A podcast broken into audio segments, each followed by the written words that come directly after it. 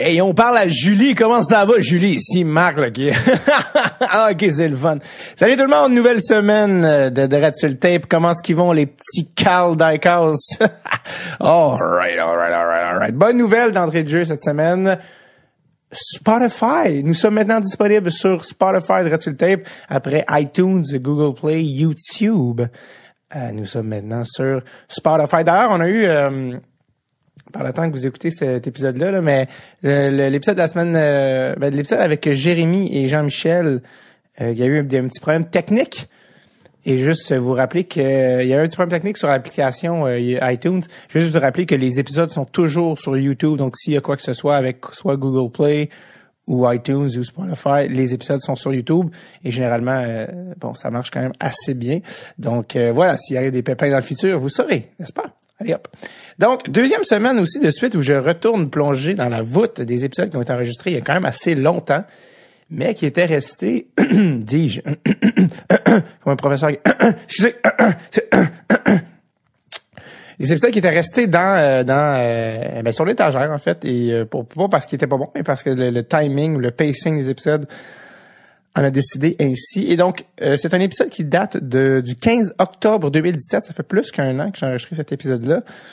Et c'est avec Monsieur Richard Trottier, ancien arbitre de la Ligue nationale et maintenant directeur des arbitres de la Ligue de hockey junior major du Québec. Et euh, il, a, il a- eu toute une carrière d'arbitre quand même. euh, très bon ami aussi de Ron Fournier. Monsieur Trottier, il y a, a des bonnes anecdotes à ce sujet. Donc, euh, ouais, c'est le fun de, de parler à quelqu'un qui... qui a vécu l'arbitrage de l'intérieur, un monde qui me fascine. Donc voilà, je vous laisse avec euh, notre invité de cette semaine, Monsieur Richard Trottier.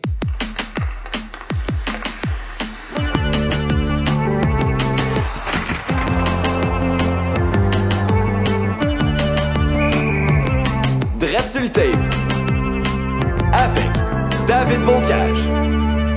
Ça roule avec euh, Richard Trottier? C'est ça. Ça va bien, Richard? Ça va bien, toi? Merci de venir ici un dimanche pluvieux de- du mois d'octobre.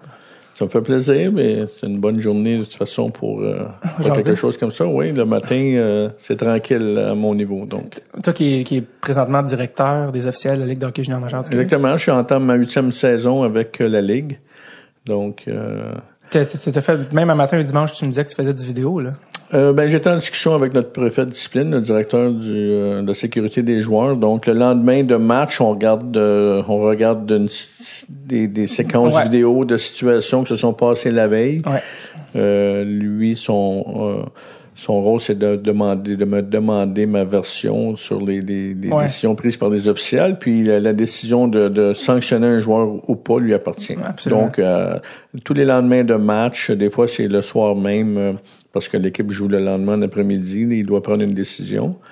Donc, euh, on discute euh, régulièrement. Ouais. Et toi, t'es, là, t'es, t'es, pré- t'es directeur des arbitres de la Ligue de hockey junior major, mais t'as toute une, t'as plusieurs carrières derrière toi, en fait.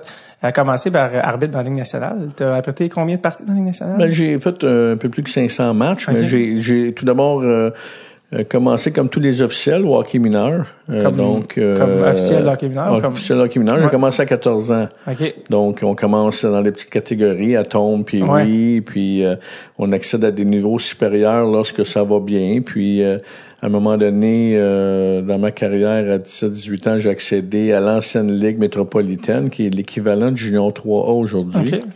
Pour m'emmener par la suite à la Ligue de hockey Midget 3, au hockey euh, universitaire et la Ligue de hockey junior majeur du Québec. J'ai Ouais. arbitré euh, à ce niveau-là à titre de juge de ligne et comme arbitre. Et euh, c'est à l'âge de 28 ans là, que la Ligue nationale m'a offert, euh, dans un premier temps, un, un- un poste de ce qu'on appelle un, un- stagiaire dans la Ligue américaine. OK. Et puis, l'année après, je suis, j'ai signé un contrat avec la Ligue nationale. OK. On fait quand même nos débuts dans la Ligue américaine. Oui, absolument. Comme un joueur, dans le fond. Oui, c'est ça. Comme juste pour revenir un peu avant, toi, de- tu, euh, tu te- je t'ai déjà dit euh, que tous les arbitres qui sont présentement le sont parce qu'ils étaient pas assez bons pour être joueurs. Oui, ben c'est toujours la phrase commune que vous allez entendre Ouais. d'un, officiel. euh, pourquoi tu t'es dirigé dans l'arbitrage au lieu d'être un joueur de hockey, mais c'est parce que j'étais pas assez bon pour être un joueur de hockey. Est-ce que c'est tout le temps ça? C'est souvent? Euh, oui, oui, oui. C'est- un moment donné, euh, parce que je pense pas que qu'un un- un- je pense pas qu'un joueur qui est sur le point d'accéder au niveau de la Ligue nationale va décider que ah ben tiens, je vais aller euh, Arbitre. je vais aller arbitre. Mais une fois que leur carrière, euh, ce qu'on appelle euh, minor pro, là, qui ont ouais. joué dans certaines ligues, euh, East Coast, Ligue américaine, euh, même junior majeur, j'ai des j'ai des officiels dans, dans notre groupe qui ont joué dans la Ligue de hockey junior majeur du Québec Mm-hmm. et puis sont devenus officiels par la suite. Donc c'est un c'est soit tu deviens entraîneur ou tu deviens arbitre au juge de ligne. Mm-hmm. Puis euh, c'est sûr que le, le, le fait d'être sur la glace, c'est un endroit privilégié pour regarder un match de hockey, pas juste pour le regarder parce qu'on a un travail à faire. Ah ouais. Mais tu es dans le feu de l'action. t'es, euh, Vous-même, est-ce que vous avez joué junior majeur? J'ai été dans un camp d'entraînement seulement à l'époque euh, du National de Laval. Euh, et puis, euh, c'était les- les mêmes années que Mike Bossy puis Robert Sauvé. OK. Fait que ça vous donne mon âge un Ah peu. ouais, c'est ça. Vous avez 36, 37, je C'est ça, exactement. Donc vous avez euh, vous avez vraiment euh, parce qu'il y en a qui est-ce qu'il y en a que c'est c'est vraiment leur parce que là où tu dis c'est des joueurs souvent qui n'étaient pas assez bons mais est-ce que c'est pas euh, quand on dit ça de même ça fait il y a pas un danger d'avoir juste des gens amers? Tu comprends ce que je veux dire qui, qui sont comme ouais ben là c'est vraiment ça que je voulais faire dans Non, non, non, non, non, Non. non, Oh, non, absolument pas. Euh, de toute façon, euh, si on est objectif moindrement, on sait qu'on on n'avait pas une carrière de professionnel en avant Ouais, nous. ça. Puis, euh, comme euh, comme je te dis, il y a, il y a être entraîneur à ce niveau-là ou être euh, un, un officiel au niveau de la Ligue junior du Québec, par exemple. Écoutez, c'est le, le plus haut niveau de hockey junior au Canada, donc on est quand même privilégié là, de Mhm. pouvoir travailler à ce niveau-là. Non, il n'y a pas personne d'amer de ne pas avoir réussi une carrière de joueur. OK. Et puis, euh, on a... Mais il faut être passionné, par exemple, parce que c'est c'est très demandant d'arbitrer à ce niveau-là. Surtout aujourd'hui avec les distances à parcourir. Donc, dans le junior euh, majeur ça peut ça, ça va loin là dans les maritimes puis- oui, mais ça va loin. Puis, il faut savoir que les, les, euh, les entraîneurs, les adjoints, les entraîneurs adjoints, ce sont des, des, des, des intervenants à temps plein. Ce qui n'est pas le cas des officiels. Moi, tous mes officiels ont un travail ou vont à l'université. Donc, ça, tu euh, peux pas tu peux pas gagner ta vie en étant non, seulement tu peux pas gagner ta vie euh, en- juste en étant un arbitre au niveau de la Ligue junior du Québec. Donc, ça demande beaucoup de disponibilité. En semaine, euh, si j'ai des officiels de, de Montréal euh, qui partent ou de Gatineau, qui partent pour Bécomo ou pour Rimouski, euh, est-ce que les officiels qui font qui font ce travail là ont pour objectif d'arbitrer dans la Ligue nationale ou pas nécessairement? Certains, certains, on en a, on en a euh, quatre de notre groupe qui présentement travaillent pour la Ligue euh, américaine aussi, qui sont suivis par la Ligue nationale. Donc, ils travaillent à notre niveau. Ils travaillent aussi au niveau euh, de la Ligue américaine ou la Ligue East Coast League, qu'on appelle. Ouais. Et puis, euh, ils sont suivis par la Ligue nationale. Donc, euh, c'est dans les prochaines années qu'on va le savoir. Mais euh, oui, c'est des jeunes. Ça, c'est des jeunes officiels qui ont entre 22 et 24, 25 ans. Donc, à cet âge-là, il y a du potentiel. Il y a mais, du potentiel. Mais plus vieux que ça, tu te dis, ah, finalement. Ben c'est ça. Mais une fois, on en a des, on en a des plus vieux dans notre ligue, euh, des plus, euh, on va dire plus expérimentés. Que j'en ai que ça fait 25 ans qui sont au niveau de la ligue. Ils ont été à un moment donné sur le radar de la ligue nationale. ouais. Ça n'a pas fonctionné, mais ça les empêche pas de continuer euh, à être passionnés puis arbitrer là à ce niveau-là. Est-ce qu'il y a un âge limite pour être arbitre dans la Ligue nationale? Tu dis, ouais, là, Généralement, maintenant, je vous dirais, il est- des, des, des- dans les dernières années, des officiels qui ont, qui ont gradué, ça tourne les alentours de 28, 29, 30 ans. Donc, souvent, tu commences euh, à 15, 16 ans, puis euh, à peu près dans la mi-vingtaine, là, tu, tu- tu- c'est à ce moment-là que ça se passe, si tu te fais dépister. C'est ça. Il y a ça, mais il y a, il y a aussi un facteur qui est important. Puis moi, c'est un petit peu la chance que j'ai eue quand j'ai gradué au niveau de la Ligue nationale. C'est qu'il y a aussi, euh, souvent on dit souvent être, euh, être à la bonne place au bon moment. Ouais. Alors, ça dépend des besoins de la Ligue. À ce moment-là. Parce que euh, eux, ils, ils marchent avec un certain nombre d'officiels, un, un nombre maximum d'arbitres, un nombre maximum de juges de ligne. Et puis s'il n'y a pas de besoin à ce niveau-là au cours des deux, trois années, puis euh, ils ont la même équipe d'officiels, puis toi, tu es prêt à, à graduer, mais il n'y a pas de place. tu sais. Fait que moi, quand j'ai gradué, c'est la même année où il y a eu une expansion de quatre équipes dans la Ligue nationale. OK. Donc, à ce moment-là, ils ont fait graduer des, des officiels de la Ligue américaine et ça leur prenait tout de suite des arbitres expérimentés pour remplacer ceux qui graduaient à la Ligue nationale au niveau de la Ligue américaine, ce qui était mon cas avec le, le background que j'avais. Et puis, donc, j'ai été, j'ai été chanceux aussi, là, je dirais, parce que, je veux dire, faut, il faut être honnête, là. euh, euh, moi, à, à 28 ans, j'avais un très bon parcours dans le junior majeur et je pensais prendre ma retraite. Et puis, tout d'un, tout d'un coup, ça, c'est arrivé, cette offre-là. Donc, ça m'a permis de continuer pendant 13 saisons au niveau professionnel. Ce qui était inespéré à ce moment-là. Oh non, mais c'est, ça a été, euh, très, très, très belles années, Ouais, euh, ouais, puis euh, avec plein d'expérience, puis euh, c'est ce qui aussi peut-être m'a aidé à, être ce que je suis aujourd'hui. Vraiment. C'est quoi, c'est quoi un bon arbitre? C'est quoi qui fait Ben, c'est, c'est plusieurs choses. être, être un bon officiel, et puis évidemment, plus on va, plus on veut monter dans des niveaux supérieurs, il y a des, il y a des, il y a des, euh, comme par exemple euh, des qualités qui sont plus recherchées que d'autres. tu sais. Alors c'est sûr qu'au hockey mineur, dans les petites catégories, euh, quand on parle de novice, ça tombe puis oui. Euh, si votre coup de patin est déficient un peu, c'est pas grave. Mais si tu veux faire une carrière au niveau du junior majeur puis professionnel, faut être un bon patineur. Ouais. Puis être agile sur et puis les habilités, être agile sur patin parce que ça se passe vite. Après ça, la condition physique, la même chose. Donc hockey euh, mineur, si t'es plus ou moins en forme, dans les petites catégories, c'est pas grave. Mais maintenant, les Ligue nationale sont très, très exigeantes sur, euh, exigeantes sur la, la, la condition physique de ces officiels.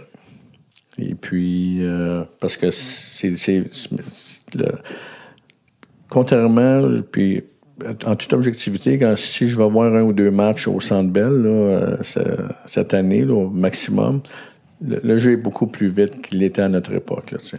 Donc, euh, ça se passe Ça, c'est les qualités physiques, qualités, mettons, euh, Maintenant, j'arrivais à ça. Maintenant, une fois que ça, c'est des, c'est des atouts importants là, pour, pour un officiel à avoir. Maintenant, après ça, euh, nous, on appelle ça le, le la- ben, game knowledge, la connaissance du jeu. Est-ce qu'il sait qu'est-ce qui se passe sur la glace? Il est en mesure de prévoir presque un jeu à l'avance, qu'est-ce qui va se passer. Ou prévoir la réaction d'un joueur, euh, d'un entraîneur. Donc, euh, ça, c'est une qualité importante. Puis, plus tu joues à un haut niveau, plus tu, tu possèdes cet aspect-là généralement. Donc, euh, et puis après ça, il y a euh, la réaction à la pression. Quand tu es devant une foule de 22 000 personnes, puis que c'est un match qui est euh, important, puis qu'il y a des décisions à prendre là, dans les dernières minutes, est-ce que l'officiel réagit correctement à cette pression-là? Est-ce qu'il prend la décision qu'il est supposé de prendre et la bonne décision qu'il est supposé de prendre? La façon qu'il communique avec les joueurs et les entraîneurs. Donc, sa relation avec. Est-ce que les situations tendues, il réussit à les, les rendre moins tendues ou une fois qu'il a fini de parler à un joueur et un entraîneur, c'est pire que c'était avant qu'il arrive puis qu'il intervienne. Donc, les relations, communication, c'est important. Connaissance des règles de jeu. Euh, la façon qu'il se présente sur la glace. Euh, ce que sa présence là, ce que on, on veut pas que l'arbitre ou le jeu soit le, le, le, le centre d'attraction, si on veut, d'un match, mais en même temps, on veut que qu'il démontre qu'il y a une présence puis qu'il y a le contrôle du match. C'est ce qui se passe, puis il intervient quand c'est le temps, puis quand c'est le temps de passer inaperçu, il passe inaperçu. Donc, c'est plusieurs qualités, là, plusieurs choses qu'on recherche quand on veut graduer à un haut niveau. Absolument. C'est sûr qu'au hockey mineur, c'est... euh, C'est différent. ouais. Je vais voir plusieurs matchs aussi au hockey mineur, puis je regarde des fois les, les, les spectateurs qui sont dans la majorité des parents. Mm-hmm. Ils sont, je trouve des fois qu'ils sont pas assez patients avec. euh, c'est du hockey mineur, puis ce sont des officiels de hockey mineur qui sont sur la glace. avec Les jeunes apprennent, mais les Ben oui, arbitres aussi exactement, apprennent. Exactement. Qu'est-ce que tu as envie de dire aux gens des arénas, dans le hockey mineur, les, les parents puis les gens des estrades qui crient après les Ben, la arbitres? première chose, c'est de penser que peut-être ça pourrait être leur garçon ou leur fille qui est sur la glace à, à arbitrer un match. Et puis, euh, comment est-ce qu'ils se sentiraient de voir d'autres parents crier après leurs enfants, qui sont là pour faire une activité, qui sont là pour permettre à des jeunes joueurs, à tombe puis oui, euh, novices, euh, de pouvoir jouer un match de hockey? Parce qu'on dit souvent, euh, pas d'arbitre, pas de match dans du hockey de compétition. Même si on parle de simple lettre, il y a une petite compétition, ça prend des officiels sur la glace. Et puis les officiels qui sont là, mais c'est des officiels d'expérience pour ce genre de catégorie-là. Tu sais, Il n'y a, a pas de la Ligue nationale qui va l'arbitrer d'un tombe ou un Pee-Wee ou des, des, sur la Ligue junior du Québec ou du Midget 3. Ils sont déjà très occupés à arbitrer à leur niveau. C'est, c'est, c'est un petit peu le malheur, si on veut, des, du hockey mineur, malheur, une façon de parler, tant mieux pour les officiels. Quand ils deviennent bons dans un certain niveau, ils graduent Fait que ceux qui l'avaient, ils perdent. C'est un nouveau qui arrive, Uh-huh. qui apprend encore. Puis ça, Ouais. les gens, des fois, ils réalisent pas, puis ils donnent pas le temps à ces jeunes-là. Puis, c'est un- puis en même temps, c'est une belle expérience pour les jeunes de 14, 15, Ouais. 16 ans, 17 ans, parce que on- ça les habitue, si on veut, euh, ça leur donne euh, le, le sens des responsabilités. Parce qu'on laisse entre les mains de jeunes de 15, 16 ans de gérer un match de hockey et puis d'être responsable de ce match-là, de 15 joueurs chaque côté, avec des entraîneurs qui sont adultes. Et puis, votre responsabilité, c'est que le match se déroule bien et surtout, priorité, la sécurité des joueurs. Donc, vous avez à appliquer des règles de jeu en fonction. C'est sûr, dans des petites catégories, c'est pas, on parle pas de hockey euh, robuste, là, Ah non, puis avec euh, du contact physique. Mais pour des jeunes de 15, 16, 17 ans, là, c'est, euh, c'est, c'est une bonne, euh, c'est une bonne façon d'apprendre à avoir le sens de responsabilité. Est-ce que vous avez des enfants vous, qui, Non. qui ont, qui ont arbitré? Non. OK. J'en Euh, ai 85 enfants présentement. C'est mon équipe d'arbitre Ah, c'est ça, dans la ligue, la euh, que là. Comment ça se fait que, tu sais, ils disent tout le temps qu'il y a moins de, de Québécois qui jouent dans la Ligue nationale, il y a moins de joueurs. Mais au niveau des arbitres, c'est l'inverse. On Il y a a- plusieurs officiels euh, du Québec, mais je ne pourrais pas, je pourrais pas te dire Euh, honnêtement. Ben, il y, a, il y a visiblement quelque chose avec l'arbitrage puis le Mais Québec. euh, je, je quand même, euh, faut, faut souligner l'excellent travail que Hockey Québec fait. À, ce- à ce niveau-là. À ce niveau-là, oui. Ils sont très bien structurés. Et puis, euh, le- l'encadrement des officiels, euh, c'est numéro un.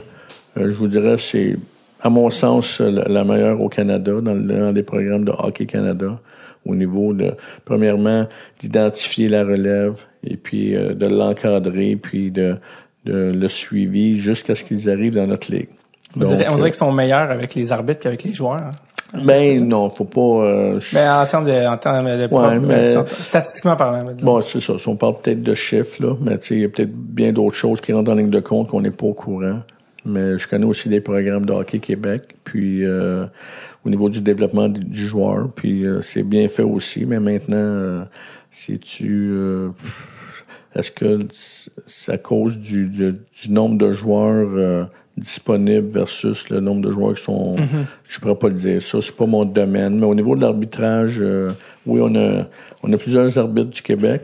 Euh, si je parle au niveau de la Ligue junior du Québec, on en a plusieurs aussi qui proviennent des Maritimes, qui sont au sein euh, de la Ligue nationale. Donc, euh, Comme euh, je j'ai entendu dire dans une entrevue, je pense qu'il date de l'an passé, que l'année d'avant, euh, dans les séries éliminatoires, les séries ont commencé avec cin- avec 50% C'est des ça. arbitres étant québécois. exact. Qui ont, même- qui ont travaillé au niveau, ben pas juste québécois, mais qui ont travaillé au niveau de la Ligue de Ok. hockey junior du Ok, Québec. junior C'est-à-dire qu'on a des officiels des Maritimes aussi qui sont là. là. Ça, c'est quand même un taux, un taux assez impressionnant. Oh, oui, Puis absolument. en plus, absolument. sachant que les arbitres qui se rendent en série, c'est comme les joueurs, c'est vraiment les meilleurs qui ont été Ah sélectionnés. oui, c'est euh, la, la partie importante, c'est la même chose pour nous au niveau de la Ligue Mhm. euh, junior majeure du Québec.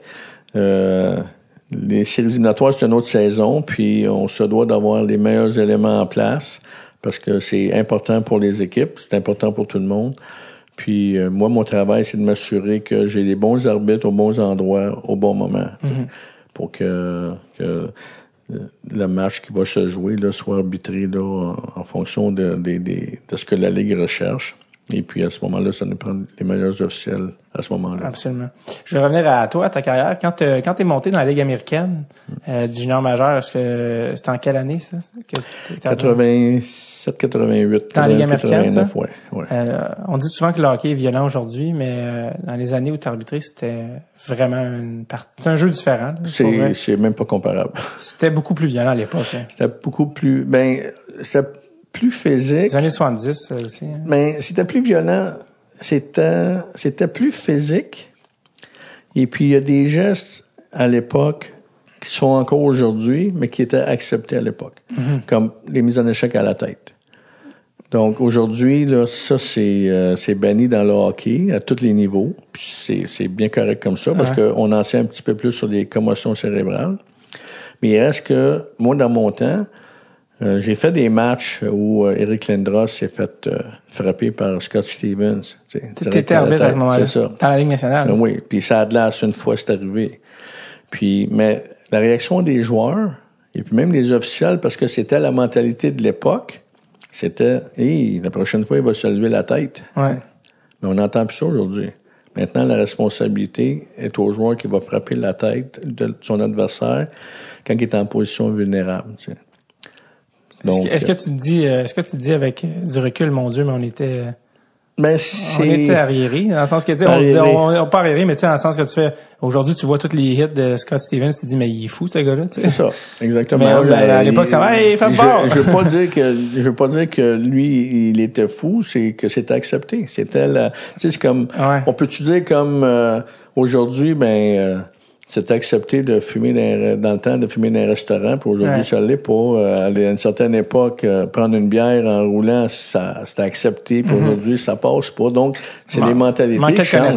ouais. C'est ça, puis c'est les mentalités changent aussi. Et surtout, même les, les- je vous dirais, les comportements des spectateurs euh, dans, dans, dans les arénas. Euh, moi, là, euh, je suis parti faire une liste d'épiceries, de choses que j'ai reçues sur la tête en arbitrant dans le junior majeur. tu sais. Mais euh, aujourd'hui, on veut, plus ça. Là. Comme quoi? Ah, de, de la poutine, un sac de poubelle, euh, de la bière, euh, des, euh, des œufs. euh, Comment tu réagissais à ça? ben, on était fous un peu, on riait de ça, nous autres.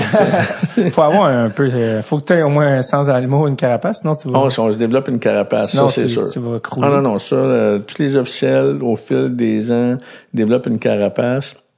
C'est ça qui est bon pour les plus jeunes aussi, c'est que ils, euh, ils, ils sont mis devant euh, des situations où ce que euh, euh, ils ont à, à contrôler leurs émotions, si on veut. sais.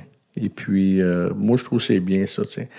Puis c'est ça. Alors, euh, comme je disais, c'est, si on parle de dos gestes qui était permis à l'époque, c'est par exemple les mises en échec dans le dos.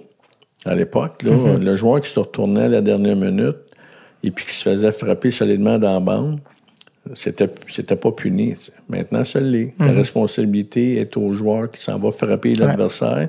T'as pas le droit de frapper dans, dans le dos. Donc, quand, quand on parle de, de moins violent aujourd'hui, comparativement à l'époque, c'est que c'est juste que c'était accepté avant. Ouais. Parce qu'on connaissait pas tous les dangers qu'il y a aujourd'hui. Puis maintenant, c'est, ce n'est plus accepté, ce genre de, de, Ok. de situation-là. Quelque chose qui avait aussi, c'était ce qu'on appelait des bench euh, clearing brawls. Ah hein. ouais, ben ça, euh, j'en, j'en, j'en ai, euh, j'en ai sûrement eu un par mois quand, je, quand, quand j'étais même juge de ligne, là, les 20 joueurs de chaque côté. Mais aujourd'hui, puis Qu'est-ce qu'est-ce qu'est-ce que tu fais quand ça arrive? ben, tu les regardes. Moi, j'étais sur le bord Tu de la manges la poutine patinoire. euh, ça- pour les, les plus vieux là, qui, qui vont écouter, si vous vous souvenez, le championnat mondial junior qu'il y a eu en Tchécoslovaquie lorsque la Russie Ouais. s'est battue, ben moi, j'étais à la première rangée sur le bord de la bande. Parce que j'étais à ce tournoi-là comme officiel. Mais tu t'arrêterais pas cette Ben, Tu peux pas arbitrer le Canada quand t'es le, Canadien, tu peux ouais. pas arbitrer ton pays dans ces genres d'événements-là. tu sais. Et puis, mais tout le monde savait, tout le monde savait le matin du match qu'il était pour se passer quelque chose. Comment ça? C'était comme ça plus à l'époque. C'était pas ce qu'on retrouve aujourd'hui, des plein de joueurs européens qui jouent en, en Amérique du Nord. C'était vraiment le Canada contre la Russie. Il y avait une Puis, euh, tension. ouais, il y avait une tension. Et puis, euh, puis moi, j'étais sur le bord de la bande et j'en ai vu des des euh, des, des euh, bench clearing, comme tu dis, là, des des bancs se vider où ce que tous les joueurs se battent. Euh, à l'époque, ce que j'étais juge de ligne, entre autres. Mais euh, je n'avais jamais vu une violente comme ça. Ça, c'était vraiment violent. là. C'était même... C'est euh, le ça- Canada-Russie? Ouais, c'était vraiment même épeurant de voir. euh, J'ai été surpris qu'il n'y ait pas eu plus de blessés que ça parce que on pouvait retrouver trois joueurs sur un joueur à le frapper, puis d'un bord tu comme de l'autre bord. Tu avait- des séquences particulières? Pas, pas, non, ça fait tellement longtemps. Je te parle de ça, ça fait en 85 là, de mémoire. Là. Mais il y avait des joueurs là-dedans que tu allais arbitrer plus tard dans l'International, là, Ouais, des ouais, Shanahan, des ouais. Ben, j'ai des gars que j'ai arbitré dans le junior cette année-là, parce que j'ai arbitré dans le junior majeur, puis c'est des joueurs juniors que j'ai revus dans la Ligue nationale par la suite. là, c'est- pas cette euh, bataille-là qui savaient tellement plus quoi faire qu'ils ont été éliminés. Exact. Ils ont fermé les lumières. Dans la Comme si c'était une bonne idée. Ben, c'est ça, mais eux sont, parce qu'ils sont tellement, en Europe, ils sont pas habitués de voir ça, là. Ils savent, ils savent plus quoi faire. Ben, c'est ça. Puis les pauvres juges de ligne, euh, c'était des, l'arbitre était norvégien. Mon Dieu. Et puis lui, s'il avait arbitré, je pense le plus haut dans son calibre, là, c'est junior A, qui est pas le junior majeur. Donc, euh, c'est vraiment pas d'expérience à ce niveau-là. Puis les deux juges de ligne, de mémoire, c'était des euh, euh, Finlandais. Puis c'était des deux ligne petits de taille, euh, pas forts physiquement. et puis qui essaient d'aller éteindre. Puis je peux pas les blâmer parce que tout le monde se battait. Alors, ce que, tout ce que tu peux faire, c'est d'aller en séparer deux, les emmener au banc, retourner en séparer deux autres. Mais eux, ils allaient d'un feu. Là, ils essaient d'éteindre un feu, puis là, ils voyaient qu'une autre place était plus grand. Fait qu'ils laissaient ces joueurs-là, puis ils se dirigeaient vers un autre ba- bagarre. Puis euh, donc, euh, puis là, ben, les, les dirigeants du tournoi ont décidé de fermer les lumières en pensant que c'était pour euh, Calmer les se ardeurs. calmer, tu sais. Puis ça s'est calmé avec le temps, parce qu'à un moment donné, ça peut pas durer euh, 30 minutes non plus, une heure, là.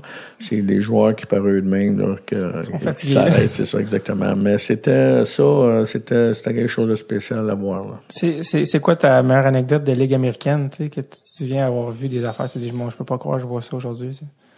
Je peux pas croire que c'est ma job.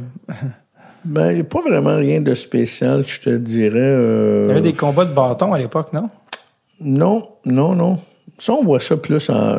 Quand j'ai fait mes deux tournois, j'étais en Finlande aussi, faire un championnat mondial junior. Étant donné que la règle de jeu, euh, ils n'ont pas le droit de se battre là-bas, ils- leur façon de se défendre, c'est plus euh, utiliser les bâtons. Ça, j'en ai vu des coups de bâton euh, avec les équipes européennes là, euh, à l'époque. Ça a changé, ça aussi. Là. C'était parce qu'ils n'ont pas le droit de se battre. C'est leur façon de, de répliquer. Dans les américaines, non, c'est pas. Mais C'était c'était pas. peut-être plus les années 70 aussi. Tu sais, tout est arrivé dans les Ouais. années plus 80, déjà, Ouais. je pense. euh, parce que je, John Cherry raconte souvent des anecdotes de gars qui se battent avec des bâtons, là, tu sais. puis Ouais. ouais. Peut-être romancé. Peut-être, ouais. Peut-être trop de, peut-être trop de slap shot là-dedans. ouais, c'est ça. un peu. Qui était, euh, qui était, euh, il y avait un peu de vrai, il y avait beaucoup de vrai en slapshot aussi, là, ce qui était un peu, euh, Ben, peut-être pour dans pour certaines ligues, là. Ouais, les ligues, euh, les ligues centrales, les C'est ça. Peut-être pour certaines ligues, euh, il y a beaucoup de, de, de minor pro league qu'on appelle aux États-Unis, plus qu'on pense. Ouais. Nous, on connaît plus la Ligue américaine, la East Coast League, mais il y a d'autres sortes de ligues aussi. C'est Quel je genre pense. de hockey qui se joue, je sais pas. Je Ouais, mais je, je suis persuadé que c'est plus comme c'était à l'époque. là. Même la Ligue nord-américaine qui Ah, ça joue au Québec, ça, ça a beaucoup changé. Parce Ne serait-ce que depuis le début des années 2000, là. puis pas juste ça, c'est que les joueurs qui maintenant s'en vont jouer dans ces ligues-là proviennent là, dans les dernières années de, de joueurs qui proviennent de la, de la Ligue junior du Québec ou, euh, Au plus haut, des fois. ou euh, Ligue américaine ou East Coast, puis c'est pas la façon que ces, ces, ces joueurs-là jouent. Mm-hmm. Donc pourquoi qu'ils pourquoi qu'ils changeraient leur façon de jouer rendus dans la Ligue nord-américaine? Donc, euh, c'est les mentalités qui ont changé au fil des ans, parce que la société elle a changé à ce niveau-là. Il y a bien des choses qui étaient acceptées à l'époque qui ne le sont plus aujourd'hui.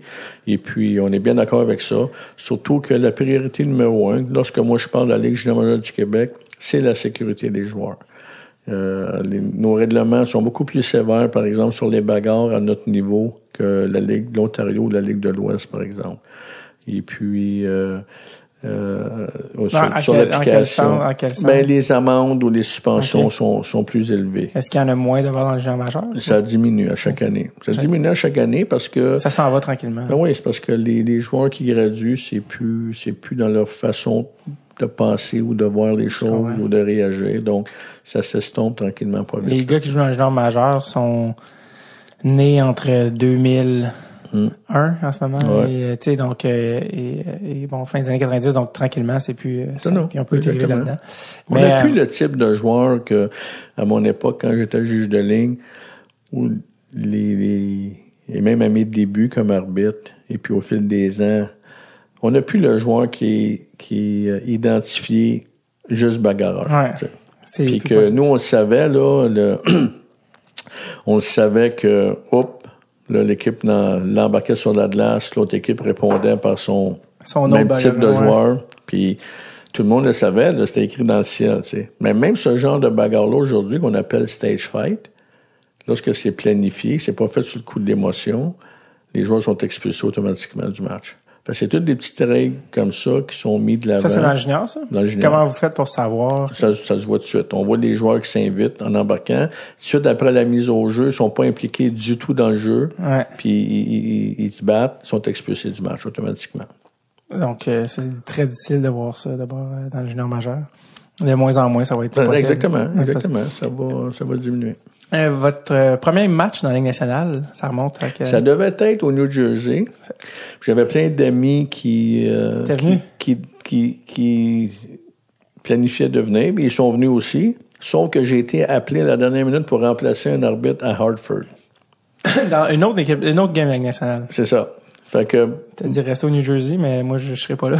non, non, mais euh, non, mais je veux dire que mettons là, samedi prochain, je suis à New Jersey, puis je m'en vais mercredi à Hartford pour Ah, ok. euh, remplacer un arbitre qui est blessé. OK, donc dans le fond, t'as quand même arbitré au New Jersey, mais c'était ta deuxième. C'était mon deuxième match, mais mes amis sont descendus pareil.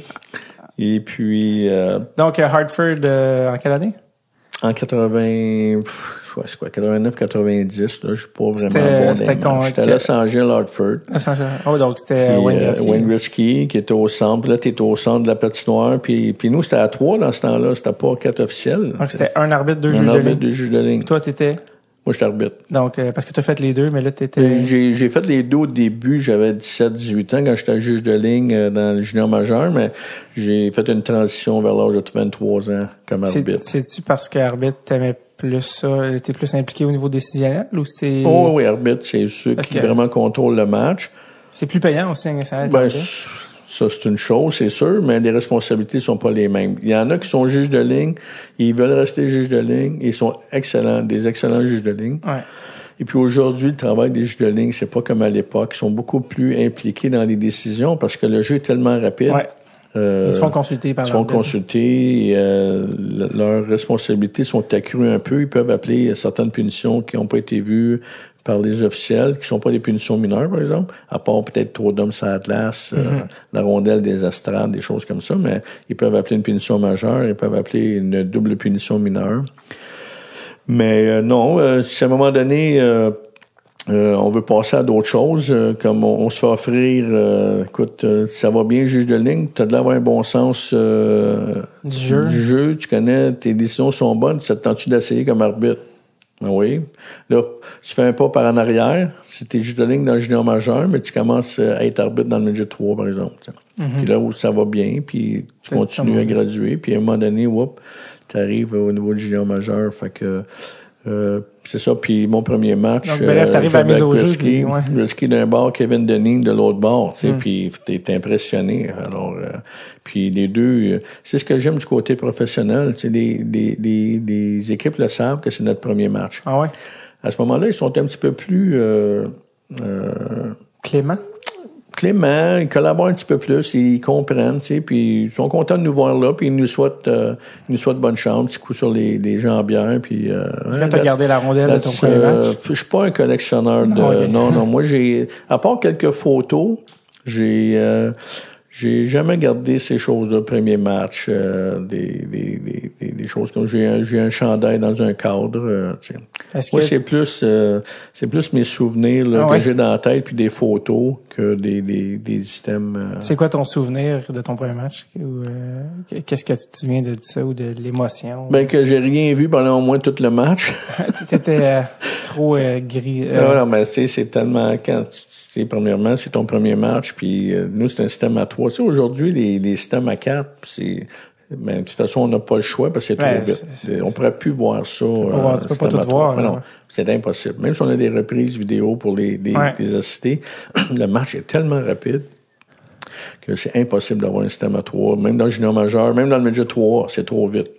Est-ce que, est-ce que tu te souviens de ton premier appel, dans ton premier Non. call dans ce match-là? Non, non, non. Donc, c'est- c'est- ça t'a pas... Euh, Non, pas non, puis euh, comme je te dis, euh, c'est, tu sais, c'est, j'ai une belle carrière. Moi, je suis content de ma carrière. Puis euh, ça m'a ouvert, euh, donné certaines opportunités, ouvert des portes. Mais je suis pas le genre à, si on me demande des dates, euh, c'est des, des choses rien, spécifiques. C'est, c'est, en arrière de moi. C'est quoi ton meilleur souvenir de ta carrière dans la Ligue nationale? Ben, premièrement, d'avoir eu la chance de travailler à ce niveau-là. Euh, puis, euh, c'est un. Avant qu'on accède là, on veut, on, on, se pose sur des questions comment ça marche. Puis, donc, avoir eu les deux pieds, euh, à, à l'in- à l'intérieur de, de, de, de ce groupe d'officiels-là, me suis fait des amis. euh, et puis, euh, ça m'a permis de voyager, euh, de voir, surtout d'avoir du bon hockey de haut niveau, là, de côtoyer les, les, les, les Mario Lemieux de l'époque, et puis les Patrick Roy, les Ouais. Martin Brodeur, tous les bons joueurs de ces c'était années-là, comment, en euh, c'était comment 90 puis arbitrer, 2000. euh, tu sais. c'était comment arbitrer Mario Lemieux? Bon, moi, ben, je l'ai arbitré junior, donc je le connaissais connaissais. déjà. Lui te connaissait aussi. Lui me connaissait. Comment les joueurs... même, comment- même, même que les, euh, même que certains officiels, ils trouvaient, ils se demandaient comment se fait que tu as une bonne relation avec lui, il crie jamais après toi, parce qu'il pouvait être, il pouvait être des fois, euh, Ben, euh, mais tout le monde était après lui là. Moi, faisait- moi, c'est le meilleur joueur que j'ai vu là. C'est quelqu'un, quand quelqu'un me demande à ton époque qui est le meilleur joueur que tu as vu, moi c'est Mario Lemieux. C'est, ce joueur-là était je crois ça incroyable. facile. Je crois ça facilement. Ce joueur-là était incroyable sur la glace. Tout le monde pensait qu'il était lent parce que c'était un grand, c'était un grand joueur, puis euh, mais il, avait des habiletés, là, c'était incroyable, le sens du jeu. euh, Mm-hmm. Et puis, euh, je pense qu'il est parti juste un petit peu trop vite, qu'il Ouais. un peu trop vite. Mais et puis c'est pas junior, son choix, et puis junior, il est encore plus dominant Ouais. qu'il était dans la Ligue nationale. Ah, la Ligue nationale, 200 points. la Ligue nationale, il était, il était très dominant aussi. Moi, c'est le meilleur joueur c'est le- le- que, que j'ai vu jouer. Tu as vu ta vie. Ouais. C'est, c'est qui le, le meilleur arbitre que tu as vu de ta, de ta vie? Il y en a plusieurs. hein, Les gens qui se disent, waouh, ça, c'est des stars dans leur domaine. Les gens le voient pas, mais c'est un arbitre exceptionnel. Ben moi, là, j'ai j'ai toujours bien aimé euh, Terry Gregson. c'est ça à ton époque ou c'est, Oui, c'est mon époque. Ça, c'est- je ça serait dur pour moi d'évaluer des officiels aujourd'hui parce qu'il faut que tu sois avec eux euh, sur une base régulière. Ah. Puis, euh, Qu'est-ce qui t'impressionnait de ce ben moi, ce que moi, c'était la relation qu'il avait avec les, les, les joueurs puis les entraîneurs, sa façon de communiquer.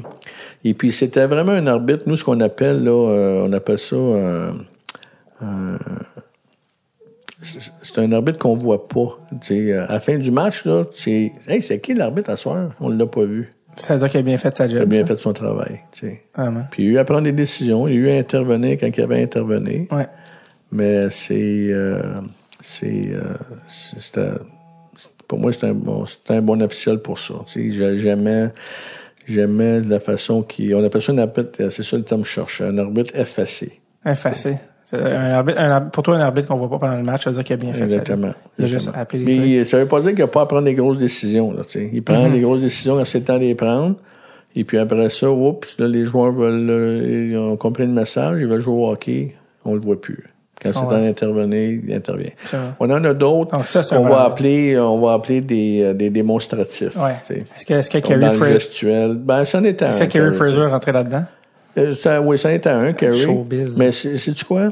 C'est que ça, c'est une bonne question que tu poses, puis euh, c'est un- c'est intéressant ce qu'on soulève là, c'est que Mm-hmm. les gens oublient que les officiels ont des personnalités. C'est comme Ouais. toi, comme moi, Ouais. comme les entraîneurs derrière le banc, comme les 20 joueurs sur le banc. Donc, c'est pas des robots. Ils ont chacun leur personnalité. C'est Terry Gregson et puis, euh, je prends ces officiels-là, entre autres, là. et puis Kerry Fraser, c'était à, à l'opposé au niveau de leur personnalité. Donc, Kerry Fraser, c'est plus un démonstratif. Et puis, euh, Terry Gregson, c'est plus un officiel effacé. Sauf que les deux, ce sont de- d'excellents officiels, puisque les deux ont travaillé pendant plusieurs saisons lors de la finale de la Coupe Stanley. Ça veut dire que tu peux avoir une différente personnalité Mais au niveau des officiels, mais tu fais le travail puis tu te rends jusqu'au bout. Kerry Fraser était connu pour sa coupe de cheveux euh, fixée dans le temps. Euh, Ouais, il ça. patinait, ça bougeait pas. Puis euh, il y avait une personnalité assez flamboyante pour un arbitre, tu sais, qui ont- desquels on s'attend à une espèce de neutralité, justement, comme tu dis. Puis c'est à l'époque aussi où, à l'époque de laquelle tu fais partie, où les arbitres avaient leur nom dans le dos, qui déjà euh, envoie un message différent, tu sais, quand quand Ouais. l'arbitre a comme un joueur son nom ou qui Ouais. fait pas partie d'une entité. Ben, je l'ai eu, moi aussi, à l'époque. Euh, On avait notre Oui, nom dans ça. le dos, puis après ça, ça a été changé pour un numéro. Ça, c'était à l'avenue de Gary Bettman Ouais. qui a décidé de... de- c'est lui qui a décidé ça. Ouais, il a C'était-tu décidé. pour euh, neutraliser? Mais au tout début, c'était... Moi, l'histoire me suis fait raconter, Mm-hmm. euh, puis si je, je- te raconte ça, puis... euh, Par tes supérieurs, ça serait- ben, des anciens collègues, là, des anciens collègues plus vieux que moi, Ouais. où on posait la question, puis ça serait plus à vérifier, mais euh, à une certaine époque, c'était les numéros. Et puis, euh, il y avait le numéro un. Il y avait un officiel qui avait le numéro un. Lui, quand il a pris sa retraite, il y a eu une chicane entre des arbitres pour savoir qui va avoir le numéro un. Puis là, ils ont décidé, OK, puis le numéro, on va mettre les noms dans le dos. OK. Et puis, par la suite, quand M. Bettman est arrivé, il a décidé, les étoiles euh, sur l'Atlas, ce sont les joueurs, ce sont pas les officiels. Donc, on a Mhm. mis les numéros à, à nouveau. C'est ce que nous, on nous a raconté. Puis maintenant, c'est les numéros encore aussi. C'est les numéros, ouais. Il y avait aussi dans cette époque d'arbitre flamboyant un certain Ron Fournier. Mais j'ai pas arbitré avec Ron. T'as pas arbitré avec Ron. Moi, quand je suis arrivé, euh, j'ai arbitré avec Ron dans la série Montréal-Québec. Ben, Ah, tu t'arbitrais là-dedans? J'ai arbitré la série Wow, Montréal-Québec. ok, ça c'est drôle. Ouais, ouais. Euh, pour l'émission de télé. C'est ça. Et comment tu t'es fait approcher pour... euh, Ben, Ron. C'est je lui que, appelé. ben, c'est lui qui m'a appelé parce que après le premier match, je pense qu'il s'était aperçu que c'était un petit peu vite juste pour un arbitre. Surtout quand t'as pas arbitré depuis euh, Exactement. 30 ans Et ou 20 puis, c'est très comprenable aussi. Là. Puis, euh, puis lui, il, était, il avait le micro sur lui en plus, donc euh, c'était quand même c'était quand même une série spectacle, on va se le Ouais. dire. Là, tu sais. Est-ce que t'as aimé ça? Ben, oui, oui, j'ai bien aimé ça. J'ai, ça m'a permis de voir euh, en arrière des coulisses comment ça se passe. Mm-hmm. Très grosse organisation. Euh, c'était vraiment euh, professionnel. Là, euh. Et puis, mais ce que les gens pensent, je pense pas qu'ils ont pu réaliser comme nous autres, on, on le voyait, c'est que c'était c'était pas comme on dit là, excusez l'expression, c'était pas du fake ça glace là. OK. Ça jouait pour gagner. Ouais. C'était vraiment la rivalité Montréal-Québec. Il faut juste se souvenir que ces joueurs-là pratiquaient au courant de la semaine, puis qu'ils étaient lâchés comme des lions en cage les week-ends Ouais. pour jouer leur match. Euh, c'était, c'était du sérieux. Là. Ouais.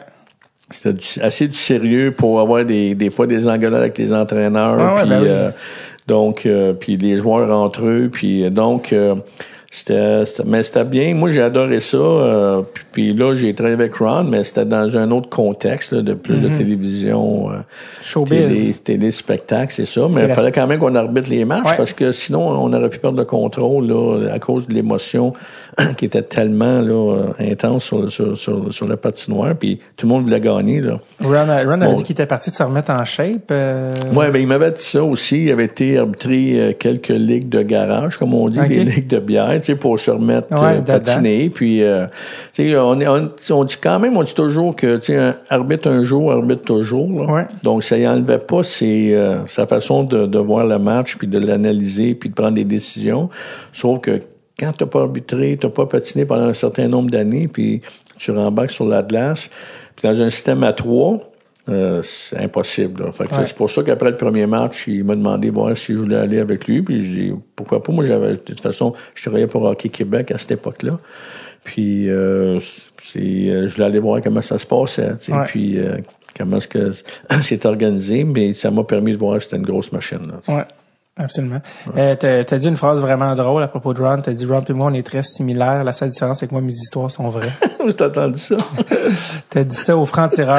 Exactement. Euh, il y a un an, à peu près, dans la dernière année Ouais. notre Ouais, puis c'était parce que je voulais tirer une petite euh, une, une, une farce à mon ami euh, Ron parce que hors d'onde, après ça à l'émission euh, euh, justement Benoît Dutézac, il me dit euh, tu sais que Ron va t'appeler là à cause de ça puis Ouais. j'ai dit c'est assuré qu'il va m'appeler puis euh, effectivement il m'a t'a appelé. Qu'est-ce que t'as dit?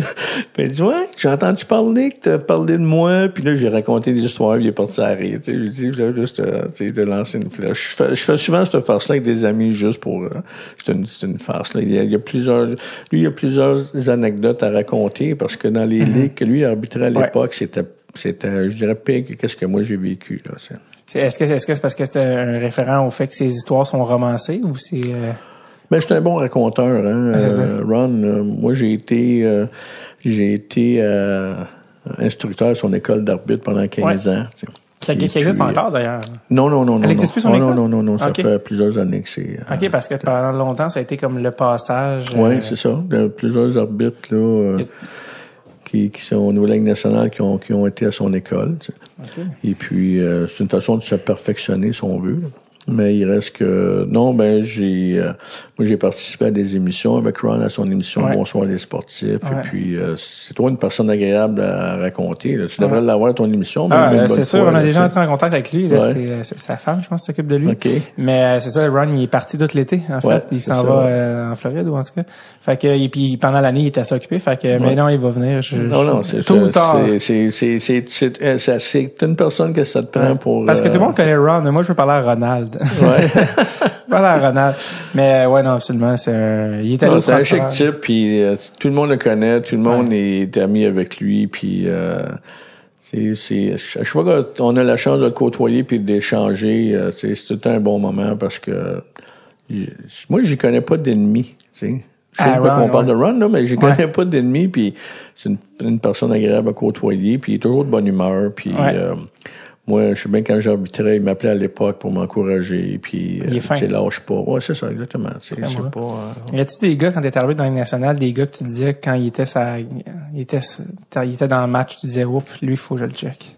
les joueurs? Ouais.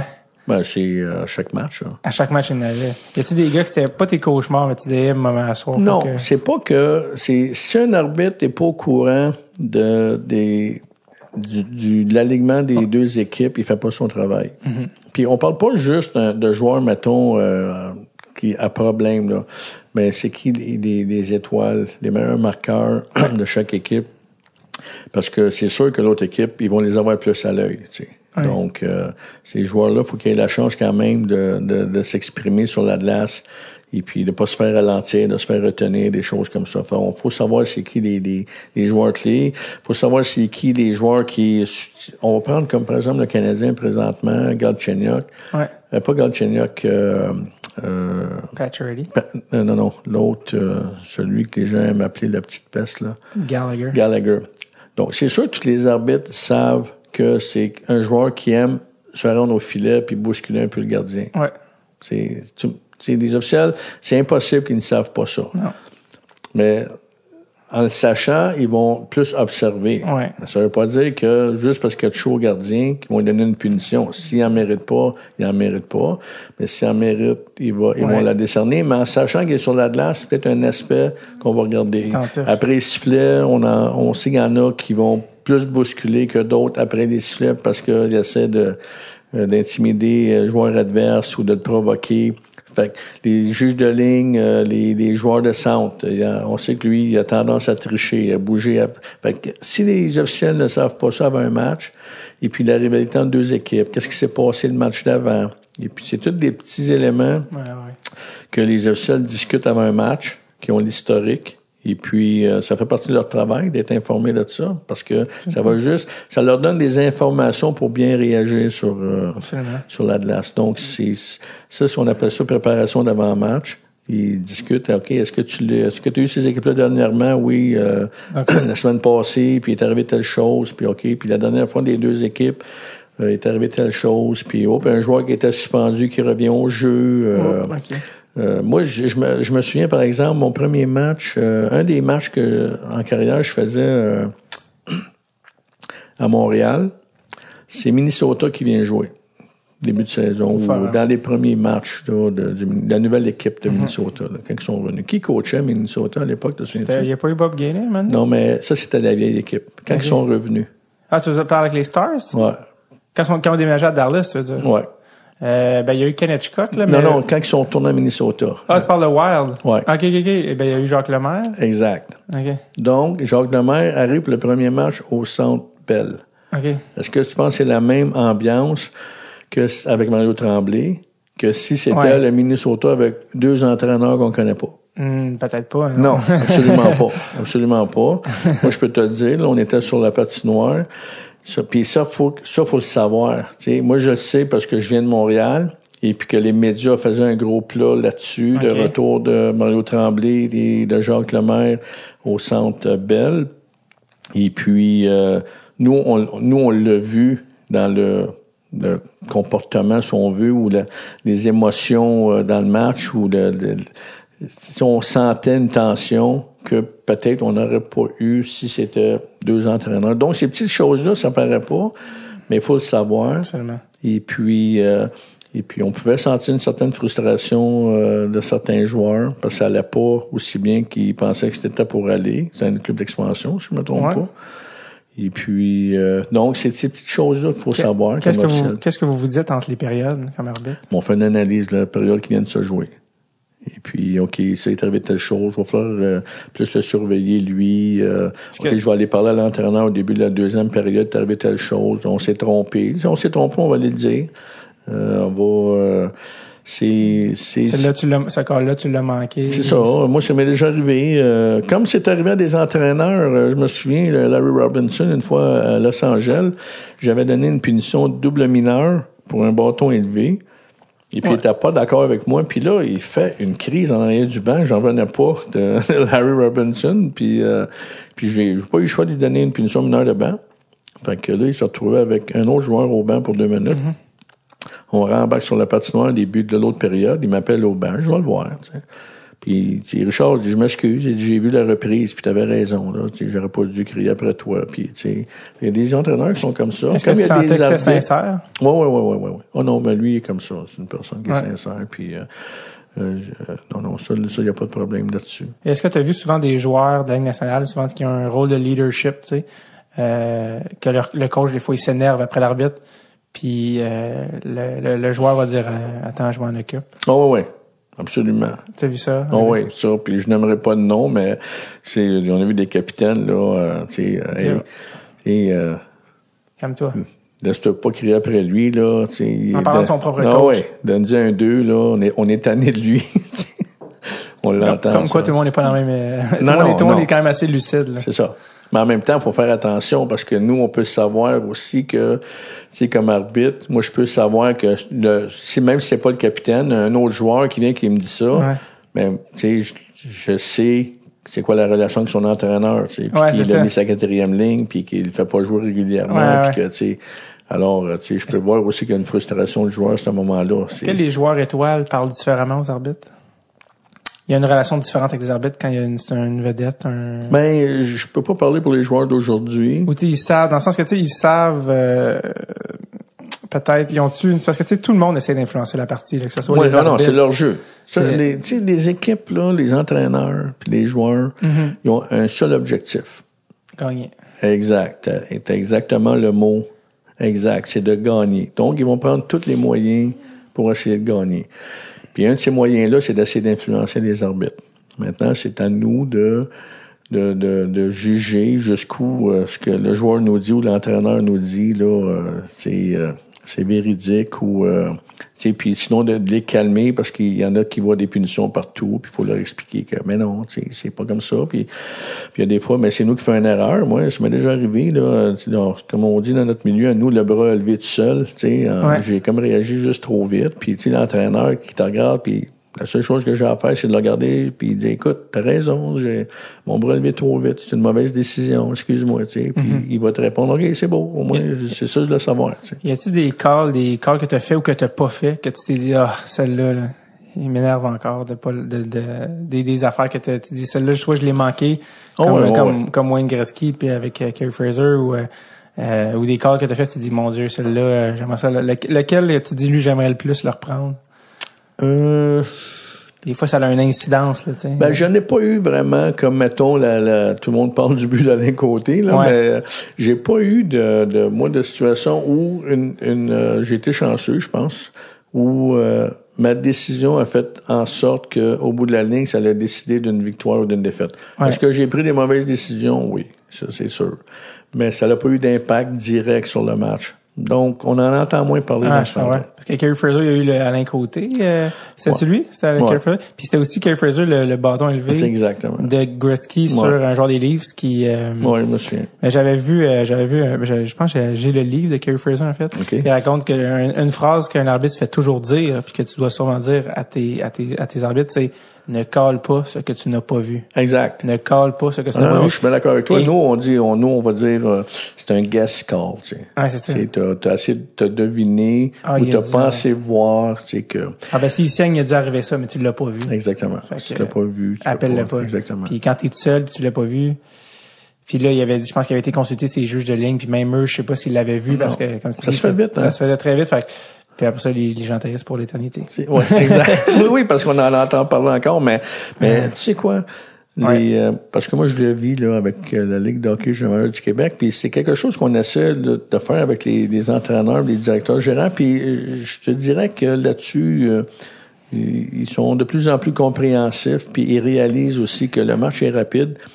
Et souvent, nous, là, ce qu'on dit, dans le hockey d'aujourd'hui, moi, je, à mes débuts, je vivais pas ça. Ce qui rend le travail plus difficile pour les arbitres aujourd'hui, ce sont toutes ces reprises vidéo. Ouais. Alors, ça, ça rend plus difficile dans le sens que... Mais oui, ouais, euh, c'est ça. Les deux de côté. c'est- c'est- ça rend plus difficile dans le sens que on peut voir où les arbitres ont manqué des choses. Ouais. C'est correct. Sauf que on le, on, on, on le voit sur une reprise vidéo dans un angle différent, Ouais. au ralenti sur un écran de 60 pouces. Alors que La réalité d'un match de hockey, c'est pas ça. Dans un match de hockey, la réalité, c'est une fraction de seconde où tu espères être dans le bon angle pour le voir, puis tu as une fraction de seconde pour réagir. Ouais.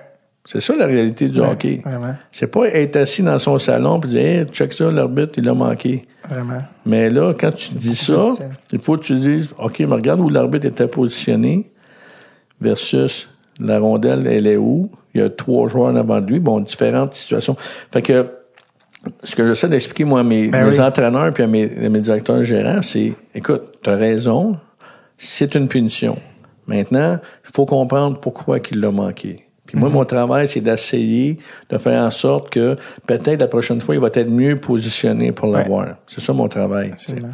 Mais la réalité des matchs de hockey, c'est, on dit c'est en real time. Le real time, c'est pas ce que tu regardes en reprise vidéo dans deux, trois angles différents. tu. Exact. Est-ce que est-ce que ça t'énerve un peu toutes les nouvelles euh, tu sais il y a les nouvelles euh, tu sais maintenant tu peux challenger un offside Euh, il y a des règles qui changent là, en ce moment là, Non, sais-tu mesure. quoi? Non, moi te dire pourquoi? Euh, dans, je reviens souvent à, mon époque, là. Puis c'est le fun de faire le, le, le, le- le- Parallèle, tu le hein. parallèle entre les deux. tu sais. C'est que nous, on n'avait pas la reprise vidéo. Donc, il y a, il y, a, il y a un article, j'ai déjà fait une farce à, à ce, à ce propos-là, dans le code d'éthique euh, des entraîneurs puis des joueurs de Hockey Canada ou Hockey Québec, je me souviens pas.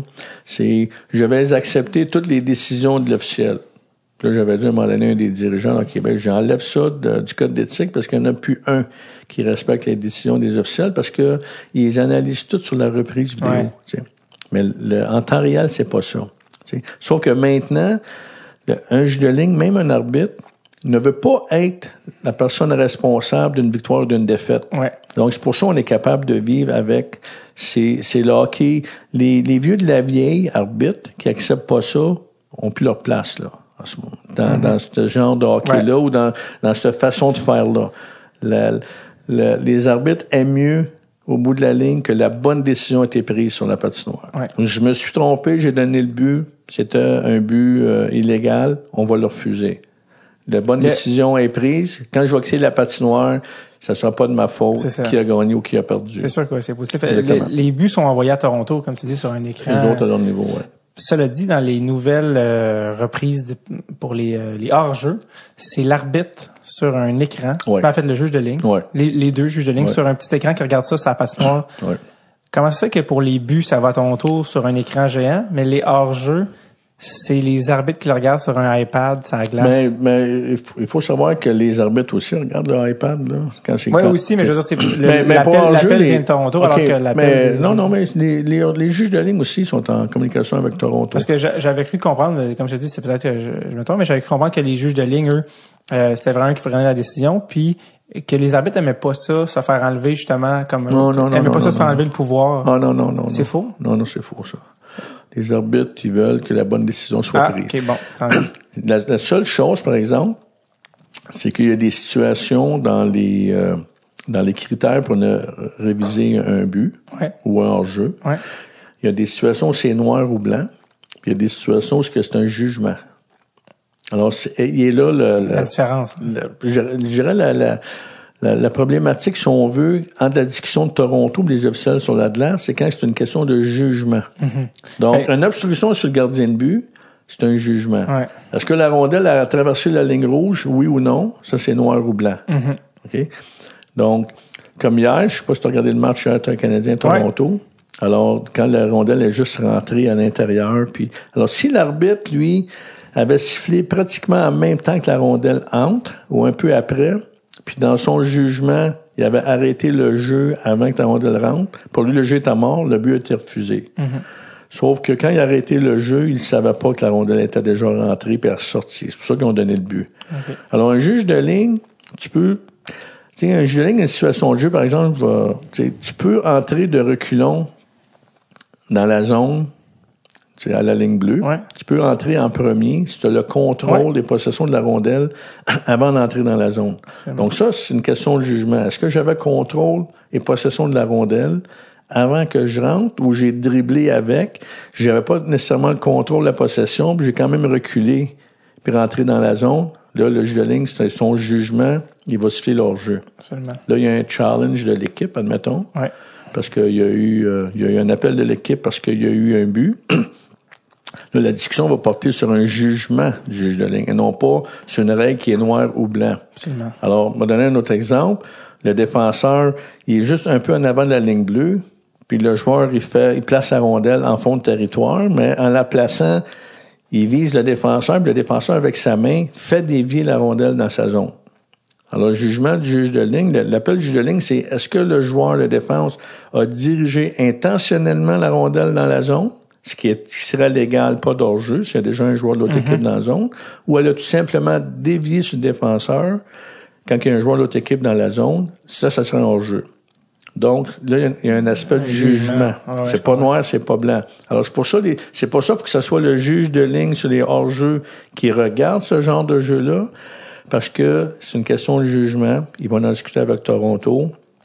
Toronto a plusieurs angles, tu sais, qui vont présenter au, au juge de ligne sur le, le iPad, et puis la décision va être prise. C'est euh, en 2001, tu as été, parce que les joueurs des fois sont allés vont au match des étoiles, mais en 2001, comme arbitre, tu es allé au match des étoiles? À Denver. ouais. Euh, c'était la, je pense, la, la, la, fois, la seule fois que tu es allé au match des étoiles. Ouais, ouais, ça? ouais, Euh, c'est quoi comme expérience, comme arbitre, aller au match des étoiles? Ben, c'est sûrement, ça, c'est, c'est drôle ce que je vais dire. Je, je vais pas dire plate. Je vais dire, c'est sûrement le match le plus facile ouais, c'est que j'ai arbitré dans ma Ben, carrière C'est pour ça que tu es là, ouais. parce qu'il se passe rien. Non, c'est ça. Sauf que c'est, c'est toute la grosse machine alentour. Tu sais, on est, on est traité numéro un. Euh, moi, j'en ai profité pour euh, emmener avec moi. euh, C'était un, un genre de, de deal que j'avais fait avec ma mère. Je, mon père était décédé, fait je voulais, euh, c'est sûr, j'ai emmené ma mère avec moi, puis avec ma sœur, euh, la plus vieille, là-bas. Sauf que c'était pas une maniaque de, de hockey. C'était pas une maniaque de hockey. Ma mère, c'est ça. Tu sais. Puis euh, là, j'avais dit, j'ai dit, là, t'as le choix. Je t'amène à Denver pour euh, le match des étoiles ou je t'envoie une semaine avec ma soeur la plus vieille, Micheline. Je t'envoie une semaine en croisière. Qu'est-ce que t'aimes mieux faire? Elle a dit, je vais aller en croisière. fait que ça m'a permis d'emmener, euh, j'ai emmené avec moi euh, mon premier euh, formateur arbitre, euh, M. Pachuk, et puis euh, celui qui, un de mes responsables arbitres à l'époque, j'étais junior majeur, Paul Cazot, et puis euh, le premier qui m'a donné ma job, euh, mon un job d'arbitre en chef au niveau d'une association de hockey mineur qui était Marcel Gamache, M. Gamache. OK, ouais. Fait que ça- m'a permis d'emmener ces trois personnes-là euh, à Denver. Et puis, euh, c'était trois personnes qui étaient déjà rendues fin soixantaine, Ok. euh, début des 70 ans. Puis, euh, ils ont vécu une expérience incroyable. On a eu du plaisir. Puis, on a été traité numéro un. On a été reçus à gauche puis à droite. Euh, ça a été quatre jours là, vraiment là, extraordinaire. Mais Là, pour le c'était- match de hockey comme tel, C'était pas Euh, pour ça, c'est plus pour l'expérience. hein. exactement, exactement. Surtout que c'était le retour de Mario Lemieux. Exact, Puis, exact. euh, euh, tu, euh, euh, tu savais-tu à ce moment-là, parce que corrige-moi si c'est, je sais pas correct, c'est cette saison-là, c'est avéré ta dernière dans la Ligue Oui, exact. En juillet, Oui, euh, la Ligue nationale a congédié plusieurs arbitres, oui, exact. dont, tu- dont toi. Oui. Est-ce que tu le savais? Est-ce que tu l'as vu venir? Euh, c'est une bonne question, ça. Tu le sens. tu, ouais, tu le sens parce qu'avec tes relations avec des superviseurs, OK. ils te parlent moins, tu sens qu'il y a quelque chose qui se passe. Euh, moi, j'ai toujours pris comme une décision administrative. Euh, je, je fais la même chose comme directeur des officiels avec la Ligue d'hockey junior majeur du Québec. À un moment donné, on a des décisions à prendre et puis... Euh, euh, C'est pour, pourquoi, en fait, tu été ben moi, je l'ai toujours vu comme étant, euh, sais, on remplace, euh, tu sais, le, le, moi, contrairement à d'autres qui étaient là le même nombre d'années que moi, là, c'est qu'ils avaient commencé plus jeunes que moi, dans, mettons, les, la même époque que moi. Euh, Il y avait trois, quatre arbitres qui étaient là, même âge que moi, c'est-à-dire qui étaient déjà là depuis trois, quatre ans, et puis qui commençaient déjà à faire des séries éliminatoires. Si tu fais pas des séries éliminatoires sur une base régulière dans la Ligue nationale, à un moment donné, ils te remplacent par des plus jeunes pour en former d'autres, pour éventuellement pour remplacer, si on veut, la, la, la, la- la- avoir une rotation entre les plus vieux, ceux qui sont pour monter, puis les recrues, si on veut. tu sais. Donc, euh, il- moi, dans mon cas, il me fait monter au salaire j'étais rendu, il me fait monter deux, deux orbites, euh, avec les salaires de recrues. Puis, honnêtement, il me fait faire le même travail que moi je faisais en saison régulière. Donc, eux autres, le payback qu'on appelle pour la Ligue nationale, c'est ce qui se passe en séries éliminatoires. Donc, donc, euh, ceux qui font des, des séries régulièrement Moi, j'en ai fait euh, pendant deux ans seulement. J'ai été jusqu'en deuxième ronde. Et puis, euh, quand j'ai vu ça venir, on était à quatre, je pense, cette année-là, qui, euh, il y avait moi, Lance Roberts, Mark Fawcett, je pense qu'il y avait un juge de ligne aussi. C'était la venue d'un nouvel arbitre en chef, qui était Bruce Andy Van Elleman. Fait qu'à chaque fois qu'il y a un nouvel arbitre en chef, c'est comme un nouveau directeur gérant d'une équipe. Euh, c'est ça. Lui il arrivait de la East Coast. Euh, c'est un ancien arbitre numéro un de la Ligue nationale. Il était top longtemps, Andy. Et puis, euh, lui, il a décidé d'emmener quelques officiels qui étaient avec lui dans la East Coast. Moi, je l'ai vraiment pas pris... Euh, euh, je me suis pas battu pour essayer de garder mon ma job. Puis, euh, je l'ai pris comme une décision administrative. Foncièrement, moi, je pense que j'aurais pu faire encore plusieurs années avec eux. Mais c'était leur décision, puis euh, j'ai vécu avec ça. Est-ce que c'était est-ce que c'était frustrant de dire hey, j'arbitrerai plus dans la Ligue nationale, c'est fini, Ben c'est sûr, c'est frustrant, c'est ouais, un, un, un, deuil à faire, ça c'est sûr. Et puis euh, tu du, du le, le camp d'entraînement de septembre l'année d'après, mais c'était en, en 2011, tu sais. Euh, qui a été écourté avec ce qui s'est passé. Euh, c'était dans la même période. En septembre. Mais c'est ça, quand, quand tu sais que le, le camp commence, puis c'est la première fois que tu seras pas là, c'est sûr que tu y penses. Mais en même temps, tous ceux avec qui j'ai parlé, qui ont passé par la Ligue nationale, qui ont eu des carrières de 5 ans, de 10 ans, 13 ans comme moi, 20 ans même, quand ils prennent leur retraite, tu parles avec eux autres, ils vont tous te dire, sais-tu quoi, il y a d'autres choses après le hockey. Donc, puis moi, mon autre chose après le hockey, c'est j'ai travaillé pour Hockey Québec pendant six ans de temps comme directeur du marketing et puis des communications. Et la, la Ligue junior du Québec m'a approché pour devenir leur euh, directeur des officiels. Bon, je suis toujours dans le hockey, ouais, mais, je voyage plus. Tu sais, il y, a un sacrifice que les gens réalisent pas, c'est que les arbitres euh, au niveau euh, professionnel, surtout les arbitres, mais les juges de ligne aussi de plus en plus, moi, je passe en moyenne 20-22 jours par mois sur la route pendant la saison de hockey. 20-22 jours. Il y a 30 jours dans un mois. C'est ça. Donc, euh, vous savez, les joueurs jouent, c'est quoi maintenant, 40, 82 matchs, je pense? 84, 82, 41 matchs à domicile, 41 matchs sur la route. Moi, dans mon contrat qui était à l'époque 72 matchs en saison régulière, quand je faisais deux, peut-être trois fois le Centre Bell, c'est beau. T'étais pas à la maison souvent. On était jamais à la maison. C'est nous, des tu voyages. Pas par division non plus, moi, des voyages de 10, 10, 12 jours, là, c'était une fois par mois, là. T'sais. Des fois, j'entends les, j'entends ça ici, là. Euh, ah, l'équipe part pour la route pour euh, 10 jours, là, son plus long voyage. OK, mais moi, je faisais ça chaque mois. Ouais, c'est ça. Mais c'est, c'est la vie d'un arbitre. Tu l'acceptes ou tu l'acceptes pas. Mm-hmm. Fait ça, honnêtement, quand, euh, quand, quand j'ai quitté la Ligue nationale, pour être honnête avec toi, ça, ça me manquait pas.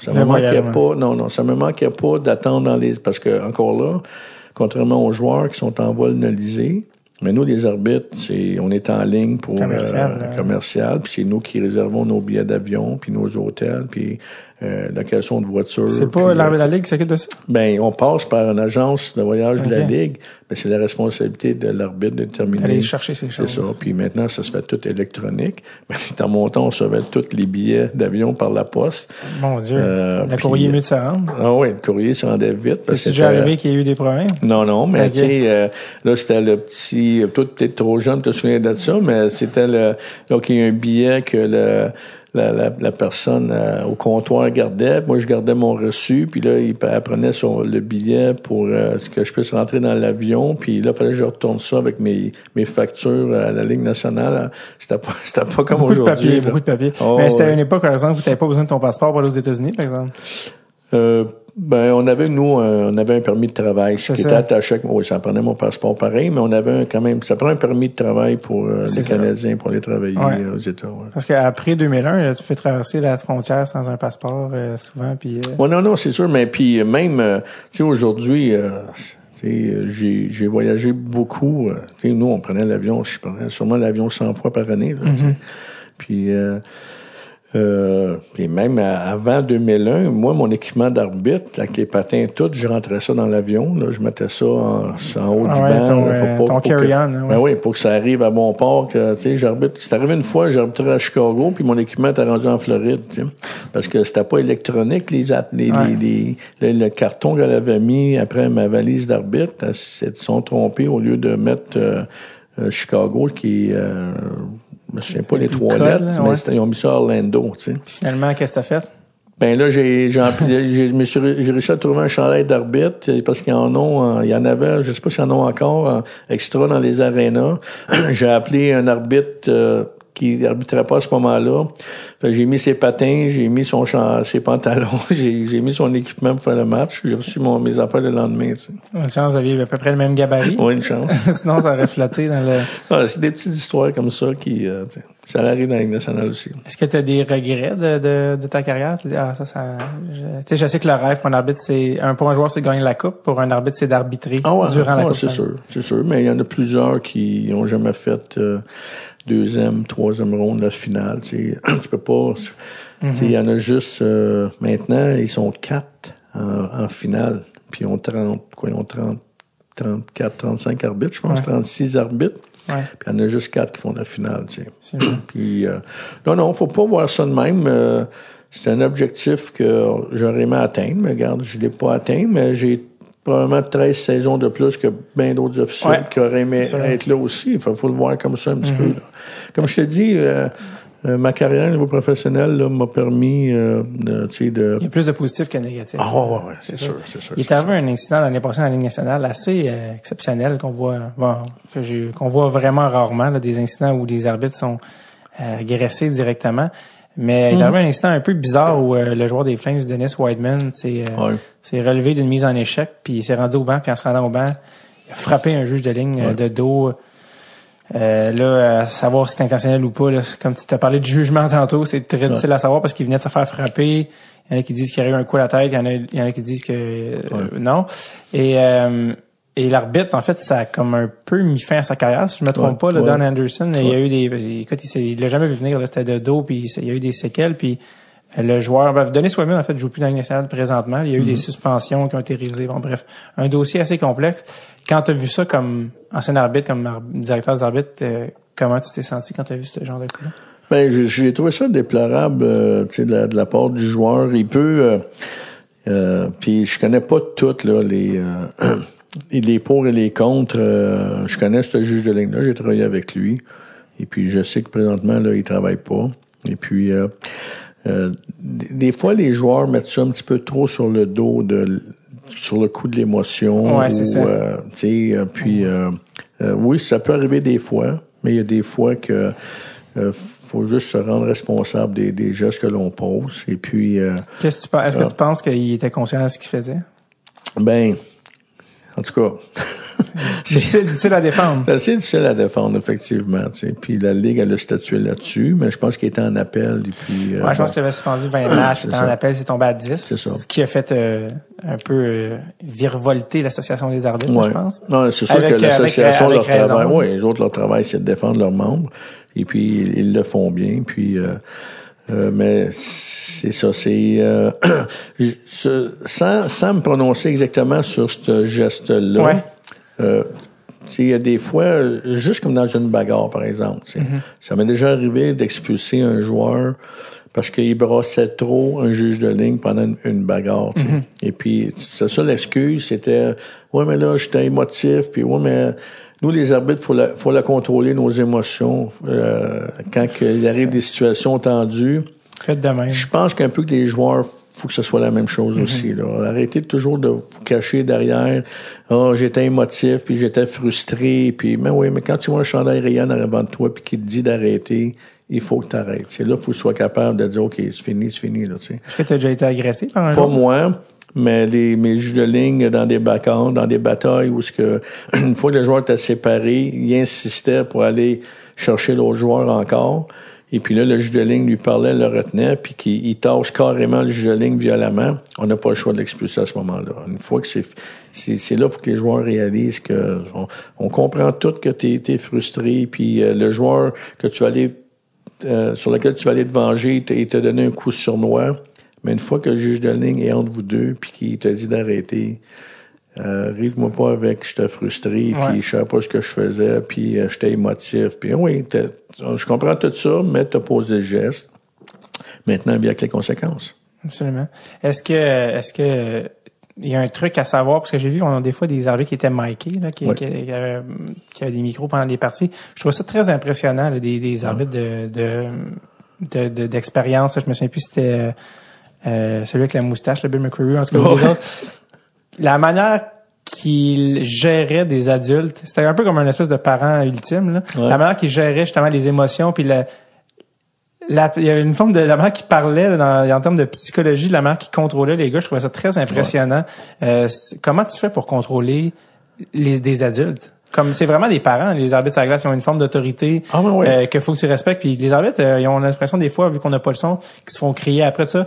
Mais c'est pas vrai. Tu cries pas un arbitre en pensant que euh, il va, le gars va, il va se faire crier après toute la game dans la nationale. Il y a un, il y a un Ah, respect, absolument, il y a un absolument. respect puis euh, une manière de gérer les gars. Tu sais, des fois, tu vas, Chris Pronger va arriver, tu OK, il va- en manger toute une, mais non, non, c'est, c'est lui qui a le dernier mot, puis il y a un respect, puis il y a un contrôle, je vais pas dire psychologique, là, mais en tout cas, assez impressionnant. Mais ça, ça, ça, ça revient un peu sur ce que j'ai dit au début, euh, quand tu m'as posé la question sur la, la qualité. Euh, C'est quoi les qualités d'un officiel? Être un bon communicateur. Et puis nous, on peut le voir là, euh, dans des situations tendues, un arbitre qui est capable de parler à un joueur ou à un entraîneur, puis qui va rendre la, la, la, la situation moins tendue. Là, tu me parles d'un des top arbitres avec qui j'ai eu la chance de travailler, qui est Bill McCreary. Ouais. Lui, c'était vraiment, il était le numéro un pendant je sais pas combien de finales consécutives qu'il a, qu'il a fait. C'était, c'était un arbitre super respecté. Et puis ça, ben, ça se reflète sur la glace. Des joueurs comme Pronger, comme tu dis, euh, euh, ils vont ils vont s'approcher, puis lui va donner ses explications, puis tu vas voir les joueurs euh, faire un signe de la tête, ok, c'est beau, puis s'en tourner, puis euh, sans. euh, mais en même temps, en même temps, je l'ai mentionné aussi tantôt. S'il y a des joueurs, ça ils ont leur personnalité, les joueurs, tu sais. Ouais. Puis même si c'est un Bill McCrary qui va l'expliquer comme il faut, ou un Terry Gregson, ou je peux t'en nommer plusieurs autres, mais ça se peut que la personnalité du joueur qui vient de parler à l'arbitre, c'en est un qui est jamais d'accord, puis qui que lui il veut toujours avoir raison, puis puis ça va mal finir aussi. là. C'est- parce que je l'ai dit tantôt, chaque joueur, l'arbitre, tu sais, un entraîneur a à gérer 20 personnalités en avant de lui. L'arbitre en a géré 40 Ouais. avec trois entraîneurs de chaque côté. C'est- Ils ont toute leur personnalité, leur façon de faire, leur façon de communiquer. Puis ça, nous, avec le temps, on l'apprend. On sait que tel entraîneur, c'est pas le temps d'aller lui parler tout de suite. On va laisser se calmer, mais un peu plus tard, je vais aller lui parler, puis il va comprendre. Tandis qu'il y en a d'autres, tout de suite sur la situation tendue, on sait que ce mec qu'on aille le voir, il va comprendre, puis il va acquiescer, puis il n'y aura pas de problème. Donc, on les connaît. C'est ça l'avantage de la Ligue nationale, des arbitres avec les entraîneurs puis les joueurs, c'est que, comme moi, il y a plusieurs joueurs qui étaient de la Ligue junior du Québec, que j'ai arbitré quand j'étais junior, que j'ai grandi avec eux dans la Ligue américaine et la Ligue nationale. Et des entraîneurs aussi. Ron Lapointe, je l'ai arbitré quand il était à Shawinigan et je l'ai arbitré quand il était à Washington. tu sais. Pat Burns, quand il était à Gatineau. Ouais. Donc, il y a des entraîneurs comme ça. Et puis plein de joueurs aussi. oui. euh, euh, Ray Bourque, euh, Mario Lemieux, euh. Luc Robitaille, tu sais, je peux t'en nommer plusieurs. Fait que on grandit avec eux. Puis quand ils nous voient, puis dans la Ligue américaine, c'est la même chose pour les joueurs qui sont pas du Québec. Euh, je, fais- deux, trois ans dans la Ligue américaine. Puis t'arrives dans la Ligue nationale, tu revois les mêmes joueurs. Fait qu'ils te connaissent. Ils savent que si t'es rendu là, c'est parce que t'as as monté les échelons. T'as d'affaires à être là, puis la relation, puis après ça, on les arbitre pendant 4, 5, 6, 7 ans dans leur carrière. Tu sais, on, on patine avant la, la match, on patine en rond, là, puis hey, Trotz, euh, comment ça va, d'où t'arrives, où Mhm. Ouais, tu t'en ouais. vas, tu sais. Tu sais, c'est... Tant que la rondelle n'est pas euh, C'est des joueurs la avec qui t'es resté ami. Euh, Pas, ben, pas amis assez pour dire on part en voyant, on va jouer au golf, mais qu'à chaque fois que je vais croiser, euh, tu sais, on, on se rappelle des bons souvenirs, puis on se respecte, puis de plus en plus, la Ligue générale du Québec a des anciens professionnels dans ses rangs, Ah oui. puis c'est tout, moi c'est tous des, des joueurs que j'ai arbitrés. Donc ils me connaissent, je les connais. Boucher. Il y a, il y a un respect, euh, exactement, Joël Bouchard. Ouais. euh, tu sais, il y a un respect mutuel. Euh, puis, euh, Ils savent d'où je viens, je sais d'où ils viennent, puis euh, nos relations, nos relations sont d'affaires, mais sont respectueuses. Ils savent que j'ai un dossier à régler, je connais leur appréhension vis-à-vis de certaines choses avec leur équipe. Et puis moi, c'est d'essayer de leur expliquer, de leur faire comprendre. Et puis, comprends. quand ils ont raison, je leur dis. Puis quand, quand ils ont tort, je leur dis aussi. Je leur explique. Mais quand ils ont raison, je leur dis, écoute, t'as raison, l'arbitre a manqué, puis je vais vérifier ça avec lui. Euh, Il y a euh, une affaire, je vais te demander, les, euh, les, euh, souvent on regarde les jeunes dans le géant majeur, puis il y a des rising stars, des, euh, des joueurs là, à surveiller tel joueur, il va être repêché dans un an, dans deux ans. Mm-hmm. Est-ce que tu as des est-ce que tu as des rising stars dans ton groupe d'arbitres dans le géant majeur ouais, Québec ouais, où tu dis Hey, ces noms-là, là, j'ai regardé ça. Bon, on en a un présentement Ouais. qui est Olivier Gouin. Olivier Gouin. Ouais, lui, il arbitre euh, dans la Ligue américaine. Et puis, euh, Il, il est passé par le junior. Il est passé par le junior. Il est passé par le programme d'Hockey Québec. Ok. Et puis, euh, nous, on l'a fait graduer dans le junior majeur. Et puis, euh, Il est impressionnant. à chaque fois qu'on lui donne une opportunité, il la saisit. Mhm. Et puis, c'est ce qui l'a emmené euh, l'année passée à travailler au euh, World Senior à, à Paris puis à- en Allemagne. Ah, les World Championships. Exact. OK, Il quand était même. là. Puis là, il est sur la longue liste pour euh, les Jeux olympiques. Wow. va savoir, on va savoir au mois de décembre. Et lui, il être est même pas encore dans la Ligue nationale. Il est pas, il est pas dans la Ligue nationale, mais c'est, c'est ce qu'on appelle, eux, pour eux, c'est ce qu'on appelle des prospects. Ouais. Il y a un de ceux qui est suivi dans notre groupe, là, par, la, par la Ligue nationale pour peut-être éventuellement graduer de la Ligue nationale. il vient, euh, il vient d'avoir 26 ans. là. OK. Très jeune quand Oui, même. exactement. On en a un autre, il y a Guillaume Labonté qui euh, se fait, il Fait sa bien. deuxième année aussi. Euh, on en a des jeunes qui viennent de graduer dans la East Coast la américaine, euh, Jesse Gore, Mathieu Manetti, euh, Alexandre Normandin. Euh, on a Jesse Markey, un juge de ligne de Bouctouche qui euh, est aussi sur le radar de la Ligue nationale. Donc, euh, on a plusieurs candidats qui sont Mhm. Est-ce que est-ce suivis. qu'il est passé par toi, Andrea Andrea Baroni? Non, un- je le connais pas. Non, ok. C'est un, un Montréalais Ouais. Que j'ai reçu au podcast, qui est, Ah, le- qui est arbitre dans la East Coast, puis un peu Ligue américaine. C'est le premier athlète dans le hockey professionnel à avoir fait un coming out. OK. Euh, je puis je me demandais, parce que c'est un gars de Montréal. OK. ça. Bref, pas une chance. Mais on va suivre ces gars-là. Moi, ça m'intéresse beaucoup. Ouais, j'ai ouais. beaucoup de respect pour euh, les gars puis le métier qu'ils font. Puis Mm. je trouve ça très intéressant. Donc, Olivier Gouin et euh, tu as dit Guillaume Labonté aussi. Ouais, a exactement. plusieurs noms, mais on va suivre ouais. ça. Et la dernière fois que je te laisse, c'est que non seulement tu as eu un honneur assez euh, assez euh, spécial dans ton coin, je pense. T'es même pas décédé, puis tu as un aréna à ton nom. Ouais, c'est drôle que non, mais c'est drôle que tu dis ça parce que euh, justement, j'étais euh, là, là, quelques quelques années, j'étais euh, je je m'en vais à la pharmacie à côté de chez nous, puis euh, je m'achète quelque chose, puis je paye avec ma carte de crédit. Puis il y a une jeune fille, euh, d'après moi, elle a 18-19 ans, là, tu sais. Puis là, elle regarde mon nom, puis elle me dit euh, Richard Trottier? Je dis oui. Elle dit L'aréna Richard Trottier? Là, je dis ouais. J'ai dit c'est moi. Puis vous, êtes, puis vous êtes pas mort. Elle me répond ça. Là, je pars à rire. Je dis, non, je suis encore bien vivant. tu sais. Puis là, c'était bon. Mais euh, non, c'est un bel honneur que la ville, euh, que la ville de Laval m'a fait. Euh, du, du comté, ça? Êtes-vous de Fabreville? Oh, ouais, Ok. ben, c'est ça. Ben, c'est parce que il y a un petit peu de ça aussi. Moi, euh, bon, je suis né à Laval. Et puis, euh, j'ai grandi à Laval, puis je suis arrivé à l'âge de deux ans dans le quartier de Fabreville. On a passé par... euh, ça s'appelait Labour-à-Plouf avant. Tu dois pas savoir si... Là-bas à Plouf. Ouais, ça c'était le, c'était le, c'était la ville de Labour-à-Plouf avant qu'il y ait la fusion de Laval, On qui, dirait un est- nom fictif. qui est Chemédé, qui est Chemédé maintenant.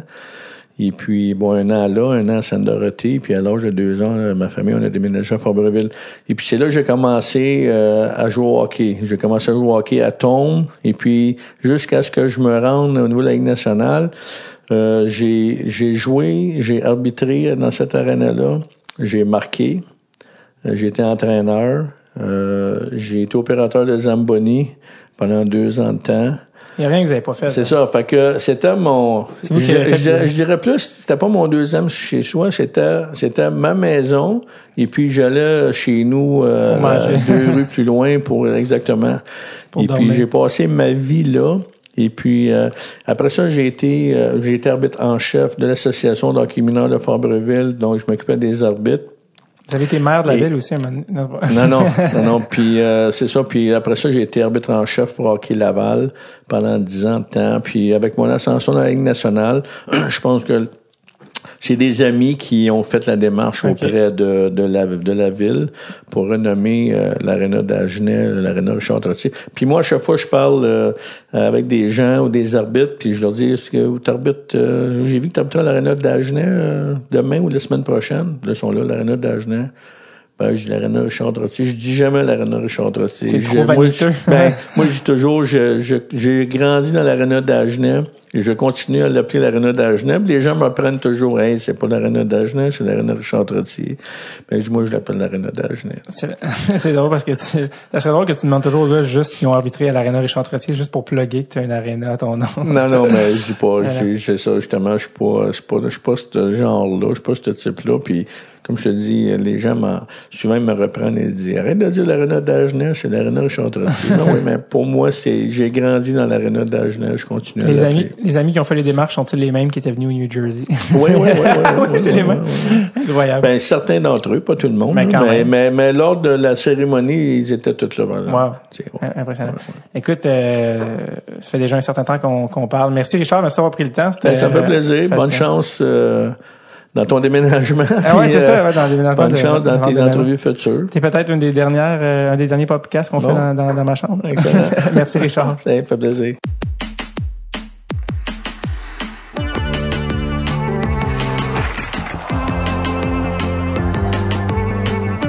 Merci, Monsieur Trottier. En effet, ça a bel et bien été un des derniers épisodes du podcast enregistré dans ma chambre chez mes parents, où tout a commencé en 2016. Et pas parce que j'habitais chez mes parents, mais parce que l'endroit était libre. Donc, c'est là que ça avait commencé. Et peu de temps après l'enregistrement d'épisode, la maison familiale a été vendue par mes parents après 35 ans. Alors, euh, à go, on verse des larmes ici. Ah! Ah! Ouais! C'est une blague. Donc, euh, donc merci encore à Monsieur Trottier. Très intéressant. Et on suit nos Québécois qui montent dans le monde de l'arbitrage. Très hâte de voir nos vedettes montantes se rendre dans la Ligue nationale. Je vous rappelle que si vous aimez ce qu'on fait, allez faire un tour sur notre page Patreon, patreon.com slash tape sans évidemment euh, euh, apostrophe. Sinon, passez s'il vous plaît une excellente semaine. All right, bye bye now. Take it easy, boys and girls.